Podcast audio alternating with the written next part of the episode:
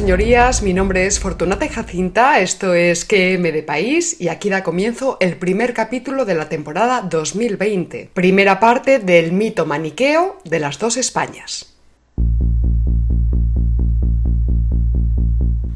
Hace pocos días, tras presentar y moderar una charla debate sobre don Benito Pérez Galdós en la Biblioteca Pública Casa de las Conchas de Salamanca, pudimos comprobar cómo el mito tenebroso de las dos Españas sigue perfectamente operativo en la cabeza de muchos españoles.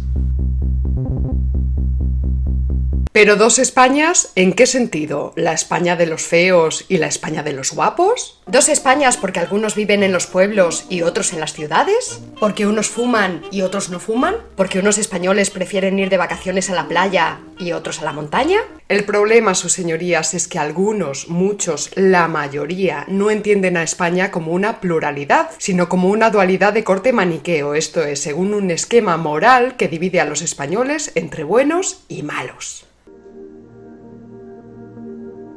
Nosotros sostendremos aquí que la idea de las dos Españas es una apariencia falaz, basada desde su origen en un dualismo metafísico de inspiración teológica, el bien absoluto frente al mal absoluto. Dualismo que se encuentra activo hoy en día gracias a la intensa propaganda alimentada tanto por parte de los unos como de los otros, pero sobre todo de los unos, con H, como decía Unamuno.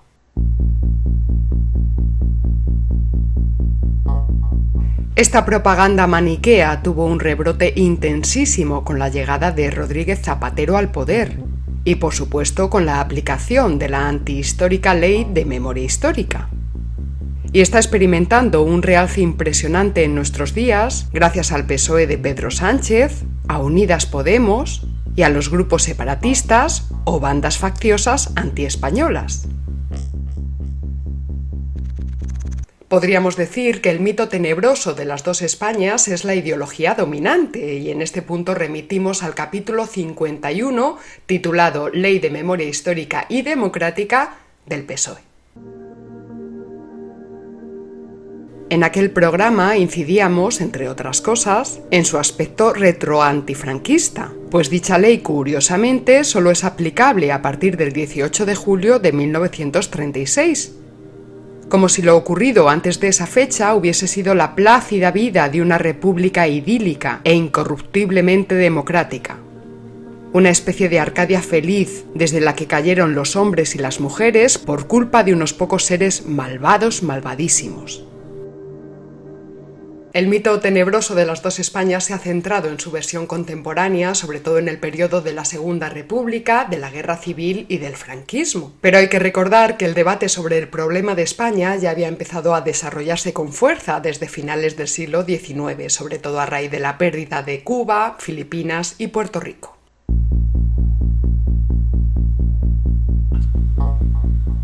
Protagonistas de aquel intenso debate sobre el ser de España o sobre el problema de España fueron entre otros Joaquín Costa, Ángel Ganivet, Gumersindo de Azcárate, Giner de los Ríos, Menéndez Pelayo, Tío Baroja, Unamuno, Ortega y Gasset, Machado, Ramiro de Maeztu, Salvador de Madariaga, Américo Castro, Sánchez Albornoz, Julián Marías, etc.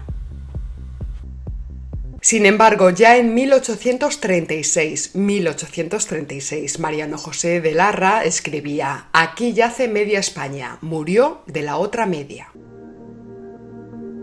En su artículo El castellano viejo, Larra se burla de las costumbres sociales de las clases populares españolas, exhibiendo petulante sus buenas formas cultas de señorito rico e ilustrado. Lo de Larra era ver la paja en el ojo ajeno y no ver la viga en el propio. Lástima que nuestras élites siguieran su ejemplo, como si no cocieran habas en otras partes, señor Mariano José de Larra. Ahí estaban Carlos Dickens, y Víctor Hugo, por ejemplo, evidenciando las miserias de la Inglaterra y de la Francia coetáneas a la España de Larra. Ahí está el Sodoma y Gomorra de Marcel Proust, obra que pone al descubierto la ruindad moral, la frivolidad y la sordidez de las élites ilustradas. Una cosita le vamos a decir a Mariano José de Larra, con cariño. También nuestro abnegado creador se tragó enteritos algunos de los topicazos antiespañoles de la época. Se metió con los curas todo lo que quiso y más, sin entender o sin reconocer la función eutáxica de la Iglesia Católica en cuanto institución, en relación sobre todo a España y a las recién nacidas naciones hispanoamericanas. Pero jamás hizo alarde de esa vanagloria fatua suya, ¿verdad, Mariano José de Larra? Sometiendo a escarnecimiento público a los españoles de las clases populares. Jamás. Galdós interpretaba el problema de España en otro sentido, al que también podemos someter a crítica. En 1876, con 33 años, Galdós planteaba en su obra Doña Perfecta que el problema de España era que había dos Españas irreconciliables entre sí. Recordemos que los dos protagonistas de esta novela son presentados por Galdós como fuerzas antagónicas. Por un lado, el joven Pepe Rey, que es presentado como un krausista liberal, formado en el extranjero, racionalista, ingeniero y dotado, según Galdós, de un insobornable espíritu crítico, pero luego esto le llevará a la muerte. Y por otro lado estaría Doña Perfecta, que es presentada como el símbolo del tradicionalismo católico instalado en Orbajosa, ese lugar, y que representa para Galdós pues la intransigencia, el fanatismo religioso y sobre todo la hipocresía. Galdós escribió Doña Perfecta pensando en el carlismo y de hecho puso a salvo, salvó al personaje de la hija de Doña Perfecta, a la que presenta como un modelo de cristiandad. Sin embargo, su amigo Leopoldo Alas Clarín llegó a decir Orbajosa es toda España. O sea que para Clarín el problema de España era España misma. Ay, por Dios, entonces todos los españoles eran carlistas. ¿Acaso Clarín era carlista? ¿O a lo mejor es que Clarín no era español? ¿No será que Clarín pensaba que el problema de España es que se había mantenido católica frente al emancipador, tolerante, amable y simpatiquísimo protestantismo? Bueno, mujer, tampoco te pongas así, que lo protestante no quita lo valiente. También puede pasar que Clarín, al igual que le sucedió a tantos otros, se tragó enterita la propaganda ilustrada que presentaba a España como una aberración histórica frente al resto de naciones europeas, tan pacíficas, aseaditas y amorosas ellas. Tan estupendas eran el resto de naciones europeas que desencadenaron dos guerras mundiales,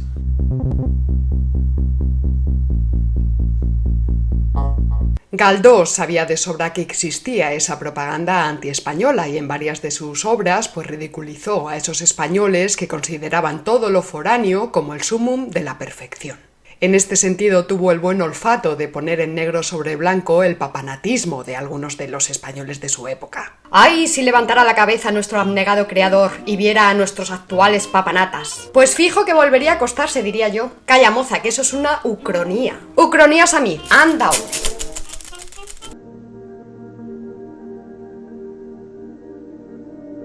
De hecho, don Benito mantuvo una relación amorosa con doña Emilia Pardo Bazán, quien hasta donde sabemos fue la primera en acuñar la expresión leyenda negra aplicándola a la historia de España y citándola en la intervención que ofreció en la famosa conferencia de París de 1899. También fue contemporáneo de Julián Juderías, quien en 1914 publicaría su obra La leyenda negra y la verdad histórica, donde ya analizaba los mecanismos de la metodología negro-legendaria y alertaba de que todas las crisis nacionales de la España contemporánea iban acompañadas de intensos rebrotes de hispanofobia. Hoy en día estamos comprobando que tanto los movimientos separatistas en España como los indigenistas en Hispanoamérica, así como el programa federalista del PSOE que persigue la fragmentación de España y ceder toneladas de soberanía a Europa, se inspiran efectivamente en el argumentario hispanófobo, es decir, confirmamos que Julián Juderías tenía más razón que un santo. Fuertemente influido por el krausismo en su juventud y por el pesimismo de finales del XIX, Galdós cayó preso de algunos tópicos de la época. Por ejemplo, hablaba de la luz de la ilustración francesa, olvidándose de la española, o de las bondades del krausismo frente a las tinieblas del catolicismo. Trono y altar frenaban, en opinión de Galdós, el avance de la sociedad española hacia el progreso, la libertad y la democracia. Ideas que son una constante en los escritos de Galdós, pero que nunca define y de hecho los presenta como un conjunto de ideales que Galdós dice en nombre de la ética y no en nombre de la política. En su obra Doña Perfecta, de 1876, Galdós plantea que la España mala triunfa sobre la España buena, y así Doña Perfecta le da muerte a Pepe Rey. Se oyó un tiro, luego otro. Años más tarde, en 1905, publicará Cassandra y allí invertirá el esquema. La España buena vence a la España mala. Y Cassandra da muerte a la vieja España intransigente, intolerante y católica. No puedo extenderme en este punto, pero les invito a revisar la intervención que a propósito de Galdós y de su idea de España ofrecí el pasado 13 de enero en la Escuela de Filosofía de Oviedo. Dejaré el enlace en la caja de descripción de YouTube.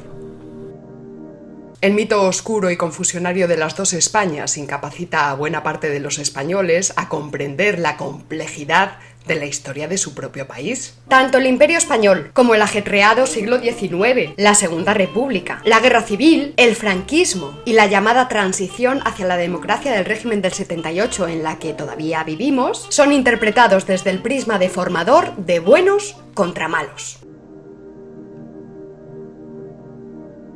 Esto es, muchos españoles interpretan la historia de España bajo el simplismo o dualismo zoroástrico de Antonio Machado.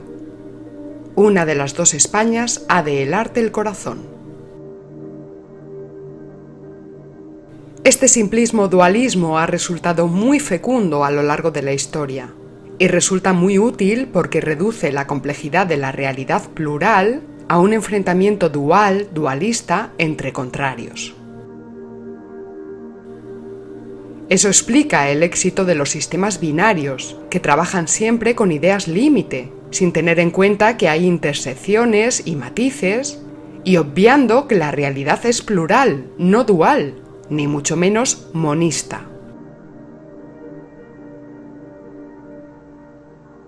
Pues bien, en este simplismo dualista metafísico se fundan las utopías, tanto catastrofistas como progresistas, que inundan nuestro presente en marcha. Tranquilos que ahora lo explicamos un poco. Lo que queremos decir es que en eso están tanto los que piensan que venimos de una edad de oro y que nos dirigimos hacia el apocalipsis, escatología catastrofista, como quienes piensan que el género humano, entendido como uno solo y todo igual, pues se perfecciona cada vez más y que nos dirigimos hacia un mundo mejor. Y esto sería una escatología de signo progresista.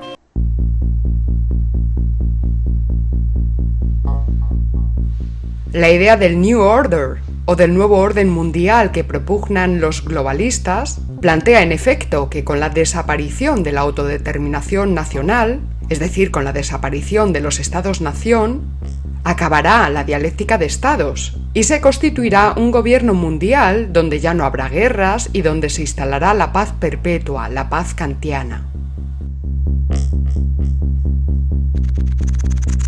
Porque claro, los antiglobalistas también creen en un gobierno mundial, pero de signo contrario. Ven un futuro controlado por un Estado único, igual que los globalistas, pero lo interpretan en clave distópica, un Estado tiránico, un mundo manejado por unas élites que nos controlarán a todos a través de microchip y cosas de estas. En relación al cambio climático, tendríamos a los progresistas, que piensan que vamos a mejor, y a los catastrofistas, que están convencidos de que vamos a la deriva y de que se avecina la destrucción del mundo.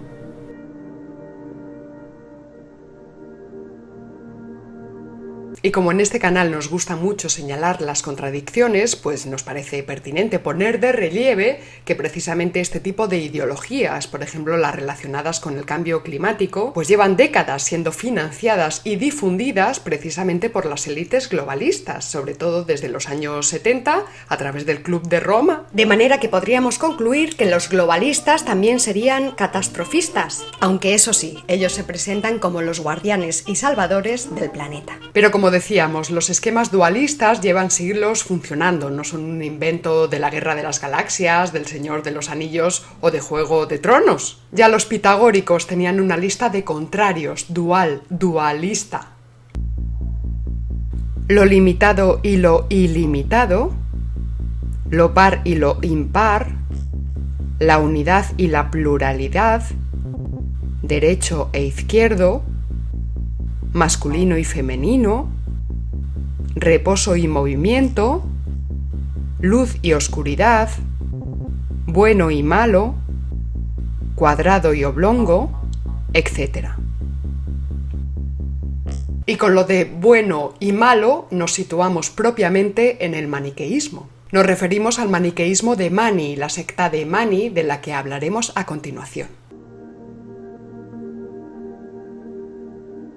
Para cerrar este apartado diremos que esta tensión entre buenos y malos, adecuadamente administrada a través de la propaganda, termina generando un enorme alivio en las conciencias de muchos votantes, pues gracias a la propaganda es relativamente fácil convencerse de estar situado del lado del bien.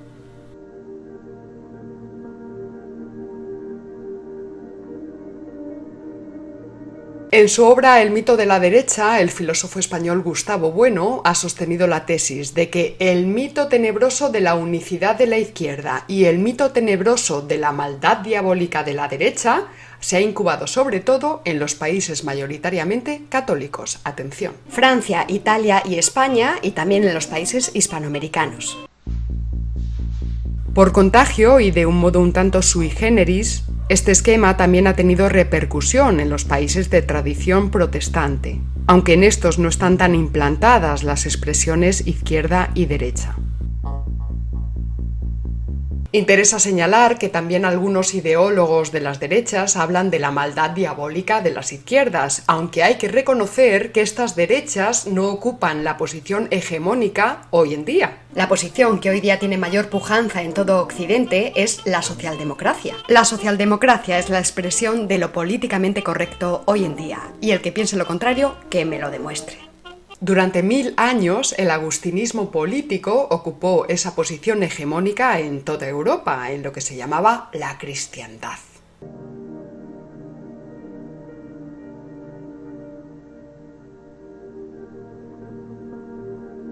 El providencialismo de la historia que propugnaba San Agustín trataba de transportar a la humanidad de la ciudad terrena, es decir, del Estado, hacia la ciudad celeste, Gustavo Bueno lo llamó el anarquismo de San Agustín. Antes de iniciarse y de bautizarse en el cristianismo, Agustín perteneció a la secta de los maniqueos, secta fundada en el siglo III después de Cristo por un sabio persa originario de la nobleza parta llamado Mani o Manes. Los maniqueos postulaban un dualismo en el que se daban dos dioses, uno bueno y otro malo. He aquí el gran combate que se desencadenará en favor del bien y en contra del mal, que será finalmente aplastado. Este esquema mitológico funcionaba desde el macteísmo, la religión de Zoroastro, también conocido como Zaratustra, que postulaba la existencia de dos fuerzas opuestas y en lucha permanente, Angra Mainyu, símbolo del mal, y Spenta Mainyu, que representaba las fuerzas positivas del bien. Como Mani, también el macdeísmo propugnaba la victoria final del bien sobre el mal. Podríamos matizar aquí que el macdeísmo, más que un dualismo, era un monoteísmo, dado que Aura Magda era considerado como el único dios verdadero, un dios que trascendía la oposición entre Angra Mainyu, el mal, y Spenta Mainyu, el bien. Resulta curioso cómo a mediados de los años 60 Maxim Rodinson puso en correspondencia la actitud totalizadora de los comunistas con los seguidores de Spenta Mainyu, el dios bueno de los maddeístas. Fíjense. El proletario debe derrotar el injusto orden social condenado por la ciencia. El hombre no estará en paz con su conciencia a menos que colabore en esa destrucción. Fuera de esa colaboración no puede haber sino complicidad con el mal. Así comprometido cada acto hasta en su vida privada que esté de acuerdo con la ideología, constituye un paso hacia la realización del mito. Del mismo modo en el magdeísmo, cada buen pensamiento, cada palabra amable, cada buena acción contribuía a la victoria cósmica de Aura Magda y a la derrota del monstruoso Angra Mainyu.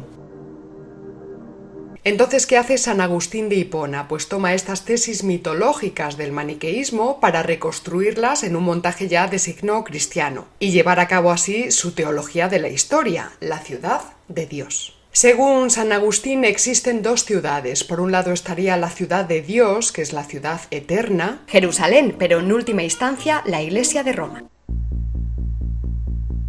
Por otro lado está la ciudad del diablo o ciudad terrena, Babilonia, que ya fue condenado por el Apocalipsis como la gran ramera, la madre de todas las abominaciones de la tierra.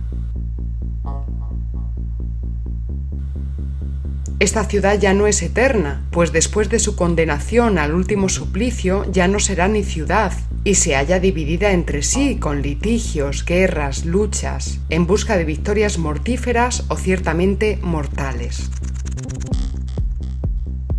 Parafraseando a Antonio Machado, podríamos decir, una de las dos ciudades ha de helarte el corazón.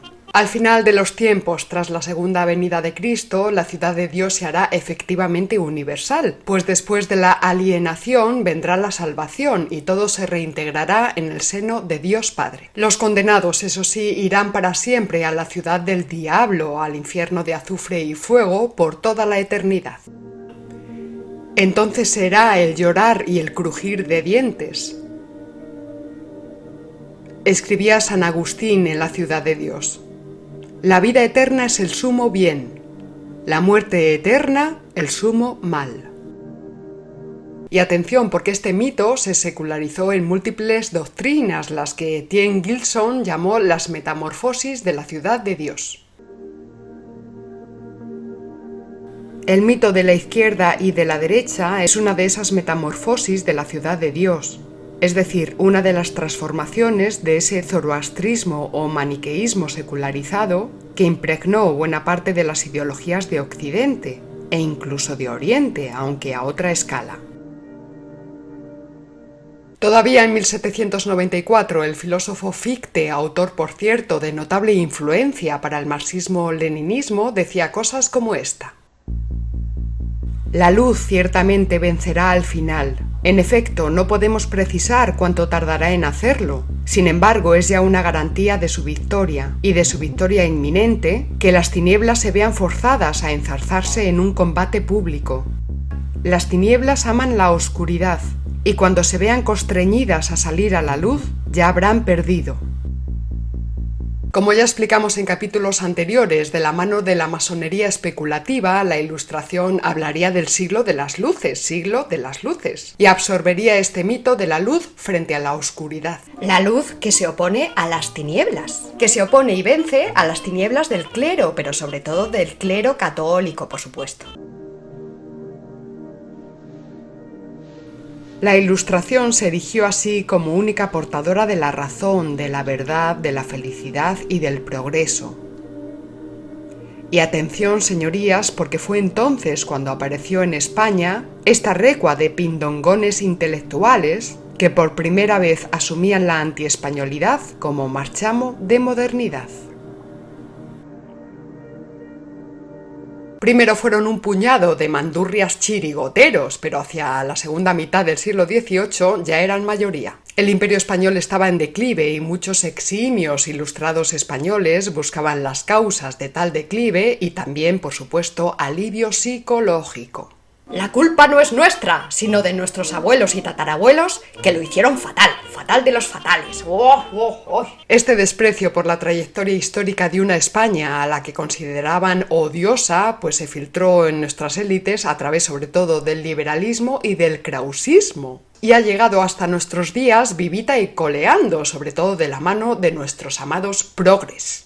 Daniel López nos explicaba hace pocos días que progre era el término que usaban los comunistas españoles en tiempos de Franco para referirse a esos que se decían de izquierdas, que se llenaban la boca de proclamas, pero que no estaban dispuestos a asumir compromisos más radicales. Vamos, que los comunistas españoles les llamaban progres por no llamarles cobardicas o hipócritas demagogos que no se atrevieron a hacerle la oposición a Franco más que cuando ya estuvo muerto.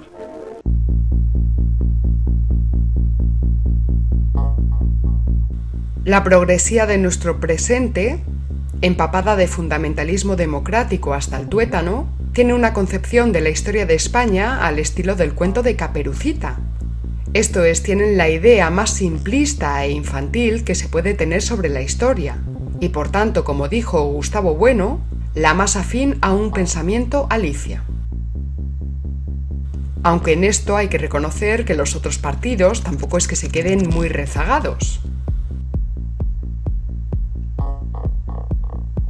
Así que voy a contarles el cuento de Caperucita Roja en la versión progre retro antifranquista. Oh, era así una vez Caperucita, Caperucita Roja, que había sido encomendada por su madre, la ciudadanía española, o sea, el Frente Popular, no nos confundamos, ¿eh? Para que llevase leche y miel a su abuelita España. Pero entonces la abuelita España fue atacada por un lobo feroz llamado Franco. El lobo se comió a la abuelita y ésta estuvo en su panza durante 36 años. Pero al final llegó la democracia. El leñador. Y le rajó la panza al lobo y la abuelita en su libertad nos dio una democracia por emergencia metafísica. Gracias al consenso y el común acuerdo de los dialogantes españoles. Y este es más o menos el cuento infantil que ha calado en la conciencia de la mayoría de los españoles. Pero ya explicamos en los 11 capítulos que dedicamos a la Segunda República que en realidad aquellas izquierdas eran lobos feroces que querían comerse a la abuelita España. Franco, por supuesto, era otro lobo. Pero un lobo que en lugar de atacar a la abuelita arremetió contra los otros lobos que la estaban acechando. Y esto, por supuesto, es lo que no quieren contemplar los de la Ley de Memoria Histórica y Democrática, ¿eh?